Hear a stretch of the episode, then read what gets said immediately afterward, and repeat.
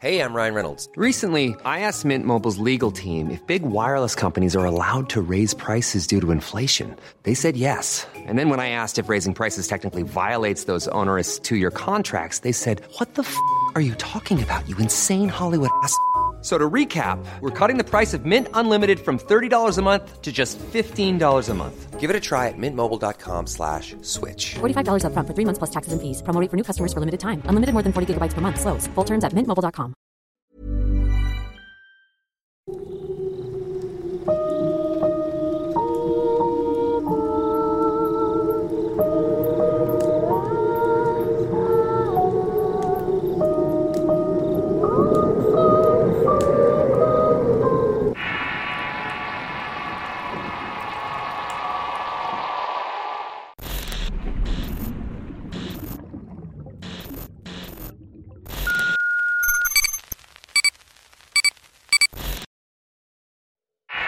La calavera del conjuro. Historia escrita y adaptada por Eduardo Liñán para relatos de horror. Tendría unos 15 años cuando vivía en Nuevo León. Iba en la preparatoria y tenía unas amigas con las cuales siempre salía y recuerdo que siempre nos íbamos de la escuela a los parques y plazas. Siempre perdíamos el tiempo y todo iba más o menos bien aunque nos arrepentían nuestros padres y estábamos en un momento de rebeldía y no teníamos razones de nada. Todo se pondría peor en un momento que nos empezó a llamar la atención la brujería y lo esotérico. Esto en conjunto con nuestra actitud de desobedecer las reglas y siempre tener una actitud altanera con casi toda la gente, hizo que nuestra mentalidad transgresora y un estilo rebelde nos llevara a ser contestonas con todo. Fue quizás esa rebeldía y conocer al diablo y su doctrina que nos llamó la atención saber más. Era de alguna manera lo que siempre estuvimos buscando. Libertad sin que nos juzgaran o nos maldijeran. Siempre recibíamos advertencias de que nos iría mal o tendríamos un mal destino por andar en malos pasos. Eso nos molestaba, pero con el diablo no había tales cosas. Solo debíamos hacer lo que uno deseaba sin molestar a nadie. Esas ideas nos llevaron a enfrentarnos a muchos problemas. Y el peor de estos fue cuando descubrimos un mundo oculto. Uno de donde salen peores cosas que los vivos. Y no lo sabíamos en ese momento. La primera vez que tuvimos contacto con lo paranormal fue al entrar en una tienda esotérica donde vendía muchas cosas para hacer magia y brujería. a mi amiga Melissa le llamó la atención un libro de hechizos el cual compró sin pensarlo. Lo estuvo estudiando a profundidad. Poco a poco y con nuestra ayuda comenzó a realizar encantamientos y conjuros pequeños que producían efectos increíbles. Situaciones que en un principio nos parecen interesantes emocionantes. Y lo peor de todo es que era muy adictivo. Había un momento en el cual no queríamos dejar de hacer la brujería y aunque nos parecía algo inocente, cada que avanzábamos en las páginas del libro aumentaba la apuesta. Empezamos a buscar más contenido poderoso. Pero al hacerlo nos dimos cuenta que necesitábamos más cosas grandes e importantes. Una de esas eran huesos humanos y al buscarlos nos dimos cuenta que costaba mucho. De tal manera que a Melissa se le ocurrió que quizás podríamos robarlos de un cementerio. Ella en particular había visto varios ataúdes abiertos y pudriéndose en un área lejana de este lugar conocía hechizos en el panteón. Esa zona tenía tumbas muy viejas olvidadas donde la gente ya no iba a ver a los muertos por el abandono y lo antiquísimo de los sepulcros. De tal manera que el cementerio sacaba los ataúdes y los dejaba apilados en un lugar con las osamentas regadas. Con suerte podríamos encontrar unos huesos y con algo mal de suerte un cráneo intacto que era lo que uno de los libros pedía para hacer un cráneo de bruja. Con este objeto sería posible adivinar cosas o pedirle favores a los espíritus. Así de grande era nuestra hambre de experimentar la brujería mayor. Queríamos adquirir ese poder de bruja que nos sedujo en cuando entramos a esa tienda. Así que Melissa y mi otra amiga Amelia planearon ir al cementerio de noche para tomar algunos huesos. Habían ido previamente de día para ubicarlos y con suerte llevárselos ese mismo rato. El cementerio en ese tiempo era famoso por el carecer de vigilancia ya que entraba siempre cuando estuvieran abiertas las puertas. Cualquier persona se podía meter a hacer cosas como nosotras. No era extraño encontrar trabajos negros y amarres dejados en la tierra y las tumbas. Era una época en la cual la creencia en lo oscuro tenía mucha fuerza. E incluso la señora de la tienda de brujas nos contó que era común que se robaran cadáveres y osamentas. Por esa razón, el ayuntamiento decidió bardear alto y colocar rejas por las entradas de todos los camposantos. Este era de gran extensión y muy descuidado, pero también era muy visitado por estar bastante céntrico. Si caminabas por ese lugar ofrecía un sinnúmero de cosas macabras de ver. Ya era común que la gente al pasar por sus inmediaciones pudiera ver féretros sacados de las tumbas y huesos recados por loquier. Junto con la maleza y sepulturas derrumbadas le daba un aspecto todavía más tétrico de lo que era. Quizás por esa situación es que al ir a investigar encontramos mucha gente en la zona del Camposanto. Habían trabajadores de limpia y gente que dejaba flores y para nuestra mala suerte no encontramos huesos visibles. Los habían removido, pero al pasar por una tumba sin lápida nos dimos cuenta que había un ataúd oxidado cuya tapa estaba removida podíamos distinguir una osamenta. La blanca cubierta del interior tenía manchas marrones y sobre esta habían unos huesos amarillentos que habían perdido el color. Aún tenía la ropa con la cual había sido enterrado el difunto y eso nos dio una idea para regresar por la noche. Íbamos a meter lo que pudiéramos en una bolsa y llevárnoslo. Así que identificamos la tumba y el lugar y salimos, esperemos a que cayera la tarde. Cuando esto pasara nos íbamos a esconder en una capilla antes de que cerraran. Pero la mala suerte estaba arruinando nuestros planes nuevamente. Vimos que aún estaban varios trabajadores de limpia sacando mucha basura y pedazos de tumba. Los minutos pasaron y la oscuridad comenzó a invadir cada rincón de ese espantoso sitio donde esperábamos. Conversábamos en voz baja y afuera se podían escuchar las voces de los hombres pasando. Cuando todo quedó en silencio pudimos salir de nuestro escondite, y no me había dado cuenta de lo impresionante que era estar en ese lugar de noche. Era muy oscuro y no habíamos previsto llevar lámparas para iluminar nuestro andar por los pasillos de los sepulcros hasta el área antigua. Pero a Melissa se le ocurrió tomar una de las tantas veladoras que había en una de las tumbas, y con estas mismas íbamos a iluminarnos apenas. Era inquietante andar con malas intenciones, imaginaba que de pronto saldrían las ánimas o los cadáveres para señalar nuestra falta de respeto. Pero de alguna manera ya estábamos ahí no nos íbamos a arruinar los planes.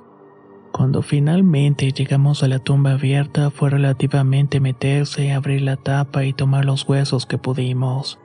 Fue difícil despegar y quitar la tela podrida de las vestimentas. Melissa insistía en robarse la calavera, pero por alguna razón no podíamos separarla del esqueleto. Era como si se negara a irse con nosotras, pero Melissa se obsesionó tanto en querer llevársela que tomó una roca y comenzó a machacar los huesos del If you thought the only way to get a more defined jawline with natural looking results was through surgery, think again. Juvederm Volux XC is a non surgical injectable gel filler that improves moderate to severe loss of jawline definition and can help you achieve natural looking results with little downtime. Even better, this improved definition lasts up to one year with optimal treatment. No maintenance required. Improve jawline definition for a smooth, sculpted look with Juvederm Volux XC. For important safety information and to find a licensed specialist, visit juvederm.com. That's J U V E D E R M.com. Not for people with severe allergic reactions, allergies to lidocaine, or the proteins used in Juvederm. Common side effects include injection site redness, swelling, pain, tenderness, firmness, lumps, bumps, bruising, discoloration, or itching. There's a risk of unintentional injection into a blood vessel, which can cause vision abnormalities, blindness, stroke, temporary scabs, or scarring. Talk to a licensed specialist to find out if it's right for you. Hey, it's Ryan Reynolds, and I'm here with Keith, co star of my upcoming film, If, only in theaters, May 17th. Do you want to tell people the big news? All right, I'll do it. Sign up now and you'll get unlimited for $15 a month in six months of Paramount Plus Essential Plan on us. Mintmobile.com slash switch. Upfront payment of $45 equivalent to $15 per month. Unlimited over 40 gigabytes per month. Face lower speeds. Videos at 480p. Active Mint customers by 531.24 get six months of Paramount Plus Essential Plan. Auto renews after six months. Offer ends May 31st, 2024. Separate Paramount Plus registration required. Terms and conditions apply if rated PG. La primavera está aquí. Así que es el mejor momento para sacar lo viejo de la rutina y vivir nuevas experiencias. Entre ellas nuestros estrenos de terror.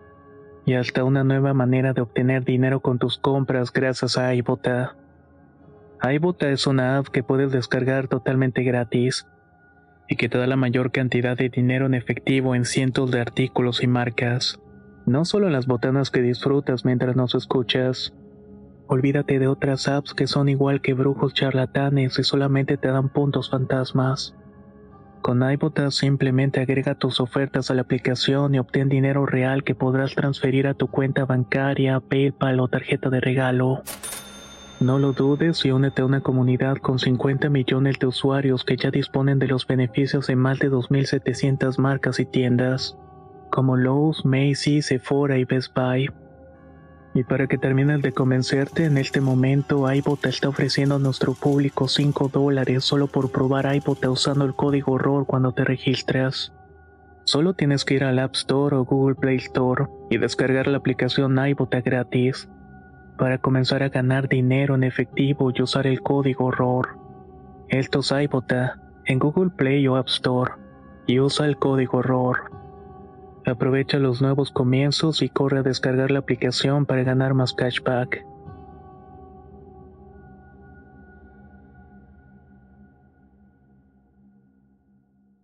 Cuello hasta que pudo quitarla. La metió a la bolsa y ese fue el principio de muchas desgracias que íbamos a enfrentar. La primera de esas fue una sensación extraña recorriendo nuestro cuerpo. No puedo explicarlo con claridad pero todas sentimos una corriente eléctrica y temor a algo desconocido. Ciertas cosas empezaron a manifestarse en el lugar.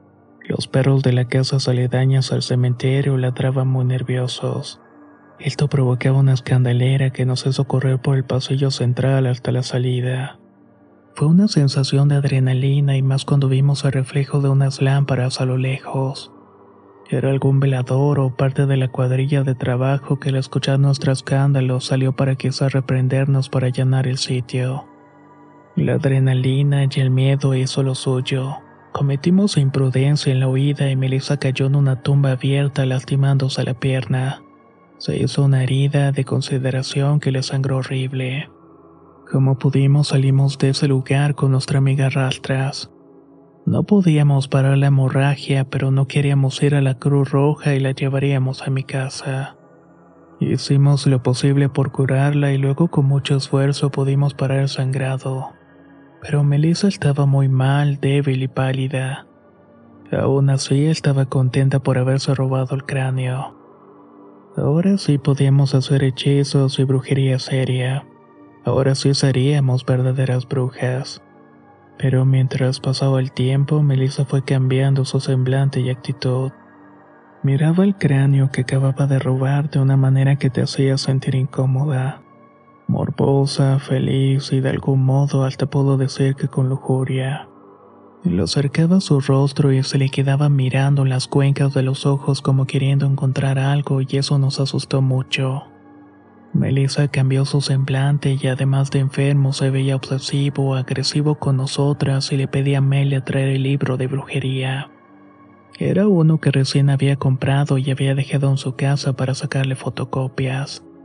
Le ordenaba que lo hiciera rápidamente, pues decía que la calavera le había revelado un secreto. Eso nos descolocó por completo. Su rostro pálido y ojos saltones nos hizo querer ayudarla, pero al tocarla estaba hirviendo en fiebre. Además estaba sudando mucho, por lo que fui por unos analgésicos para bajar la fiebre y que se acostara un rato. Pero de ningún modo quiso hacerlo. Tenía una urgencia por conseguir el libro y no estaba tranquila. Al acostarse para recuperarse un poco, estaba agitada e inquieta hasta que finalmente se quedó dormida y respiramos un poco de tranquilidad en ese momento tan tenso. Al día siguiente la llevamos a su casa y parecía calmada, pero no tenía emociones, solo estaba respondiendo en monosílabos. Su madre no estaba y solo vivía con ella y trabajaba todo el día. Así que fue sencillo dejarla en su cuarto y después solo nos retiramos a descansar pues había sido una noche bastante larga. Y claro que había escuela, pero no íbamos a ir hasta el día siguiente. Al paso de los días nos percatamos que Melissa no iba a la preparatoria. Una tarde que salimos a buscarla y llegamos notamos que la puerta de la entrada estaba abierta. Al entrar vimos mucho desorden y era como si la casa estuviera abandonada. Había basura por doquier y ratas que salían de agujeros en la cocina y lo hacía aún más horrible no recordar la casa de Melissa de esa manera. Era cierto que vivían en la pobreza y sola, pero siempre procuraban tener limpio a pesar de la horrible colonia y departamento en el cual vivían. Cuando fuimos a su habitación fue otra de las cosas que no nos explicábamos. Todo estaba sucio, sin la cama, sin sus cosas y lleno de veladoras encendidas. Melissa estaba sin ropa en medio de un círculo con la calavera que se había robado entre las manos. Estaba hablándole de cerca. Al intentar hablar con ella, nos miró con un rostro marchito y un semblante sin emociones que nos hizo estremecer. No era ella y todo había cambiado. El gesto de ira que dibujó en su cara al intentar acercarnos fue horrible. Se levantó del piso mientras nos gritoneaba e insultaba. Su mente estaba trastornada y le hizo querer dañarnos. Pero pudimos someterla entre las dos y tratamos de saber lo que le estaba pasando.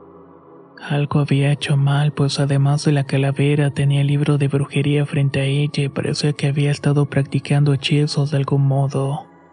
En ese momento me arrepentí de haberla dejado su suerte y otra cosa que pensé fue en que su madre no estaba o no se había enterado de la verdad. Por más que le quise buscar explicación, sentí que todo lo que habíamos hecho estaba mal desde un inicio. Y esa calavera había sido una mala decisión. Amelia comentó que quizá la señora de la tienda esotérica nos podía dar una respuesta. La fui a buscar en tanto ella se quedaba con Melissa a esperar por su madre. Sabíamos que a esa hora volvía a comer y no tardaría mucho. Se me hizo fácil dejar a mis amigas en esa horrible situación y me fui directo a la tienda esotérica que no quedaba muy lejos de allí. Al contarle la situación con mi amiga, la mujer se preocupó demasiado. Pensaba que unas jóvenes como nosotras no íbamos a ser capaces de poder descifrar y entender muchas cosas que venían en ese libro. Tampoco se imaginó los alcances que tendríamos robarnos sus mentes humanas. Tener esos alcances solamente para probar nuestra ignorancia y estupidez. Tomó algunas cosas de la tienda y las metió en un morral mientras me decía que la condujera donde estaba mi amiga. Corrimos prácticamente por unas calles hasta que llegamos al departamento donde ella vivía. Al entrar, la mujer esotérica se llevó la mano a la nariz y dijo con asombro que allá había algo horrible. Abel estaba muerto.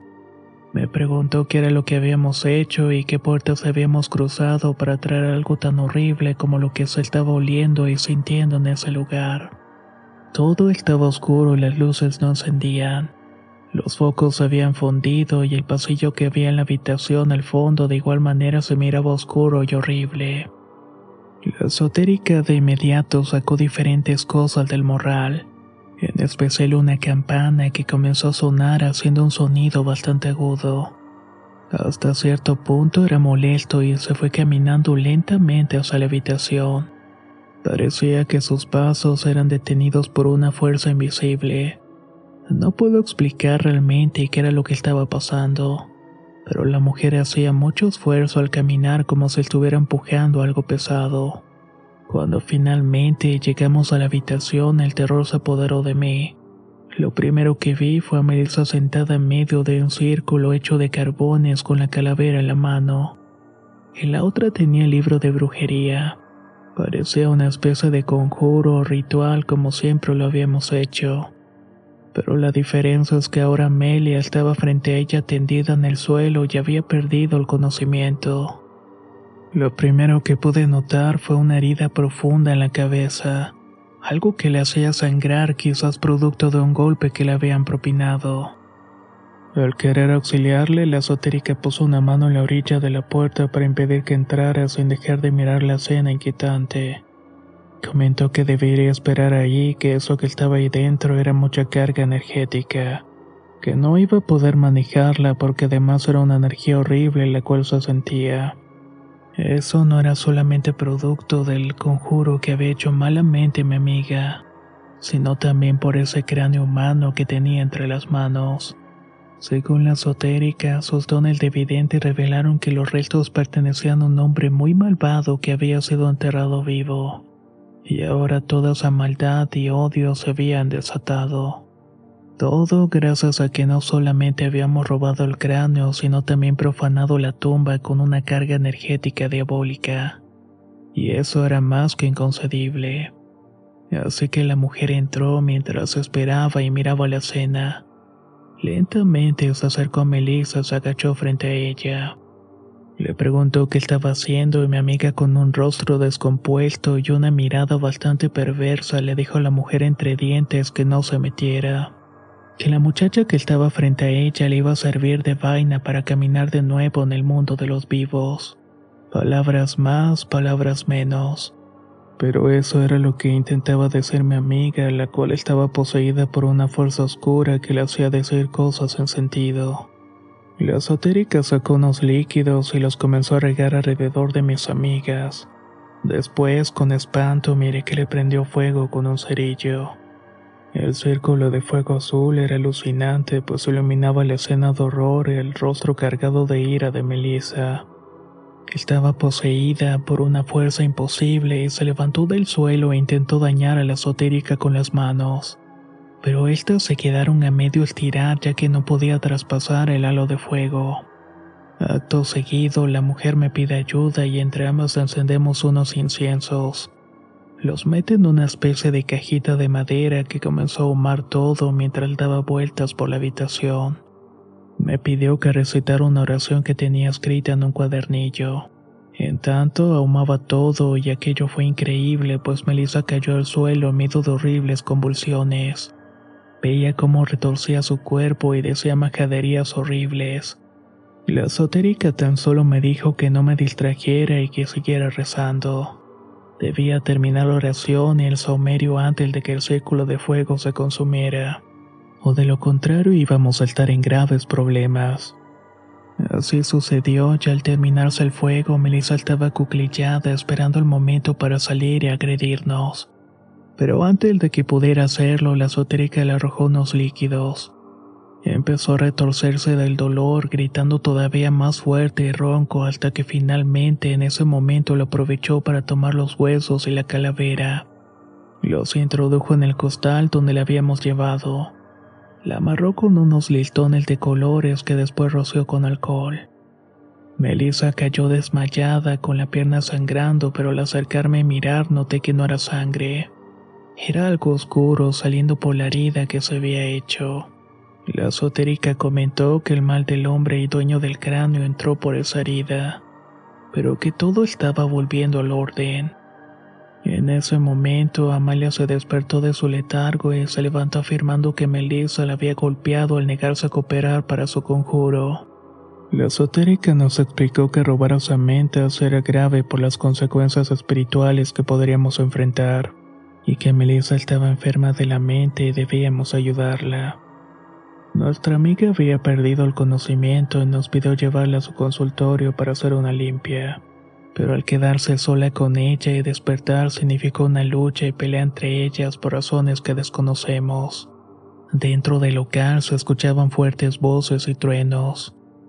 Al entrar miramos que Melissa estaba tendida en el suelo y la estaba atendiendo la esotérica mientras nos pedía. Vayan a dejar esto donde lo encontraron y pidan disculpas. Este cráneo es muy peligroso. No se les vaya a ocurrir sacarlo más. Así lo hicimos y corrimos a dejar los huesos a esa tumba con todo y costal. Salimos rápidamente con nuestra amiga y seguía mal y su semblante había cambiado por uno más apagado. No tenía remedio y había tenido contacto con el espíritu de la calavera. Eso la había afectado por lo que tenía que ser atendida por varios días. Así que la dejamos ahí y fuimos a avisarle a su mamá. Allí estuvimos en su departamento esperando durante varias horas hasta que un ruido nos alertó y provenía de la habitación de Melissa. Con cautela caminé hacia ese lugar y Amelia de ninguna manera quiso volver a entrar. De hecho, ni siquiera la casa había entrado, recuerda la agresión. Pero sentí una mala vibra dentro del cuarto y que algo no andaba bien. Pero era insistente y la curiosidad fue más fuerte. Me acerqué a mirar y al abrir la puerta del closet lentamente encontré a la mamá de Melissa que estaba toda golpeada. Decía que su hija era una bruja y que el diablo se le había metido.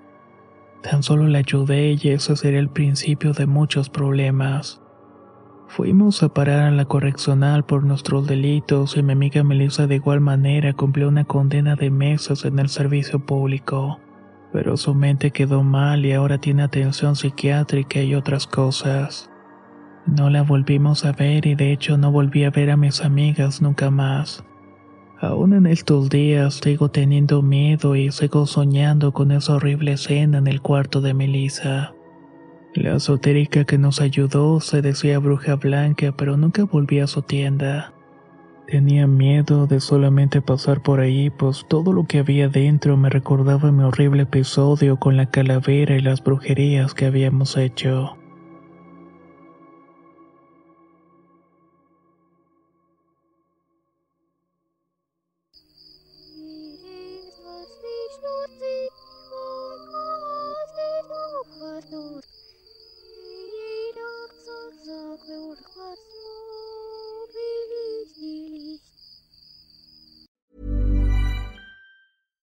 If you're looking for plump lips that last, you need to know about Juvederm lip fillers. With Juvederm Volbella XC and Juvederm Ultra XC, your lip look, whether it's subtle or bold, can last up to one full year with optimal treatment and no additional maintenance. Find a licensed specialist and see if it's right for you at juvederm.com today. That's J U V E D E R M.com. Add fullness to lips in adults over 21 with Juvederm Volbella XC or Juvederm Ultra XC. Do not use if you have severe allergies or a history of severe allergic reactions, or if you're allergic to lidocaine or the proteins used in Juvederm. Tell your doctor if you have a history of scarring or taking medicines that decrease the body's immune response or that can prolong bleeding. Common side effects include injection site redness, swelling, pain, tenderness, firmness, lumps, bumps, bruising, discoloration, or itching. As with all fillers, there's a rare risk of unintentional injection into a blood vessel, which can cause vision abnormalities, blindness, stroke, temporary scabs, or scarring. For full important safety information, visit juvederm.com.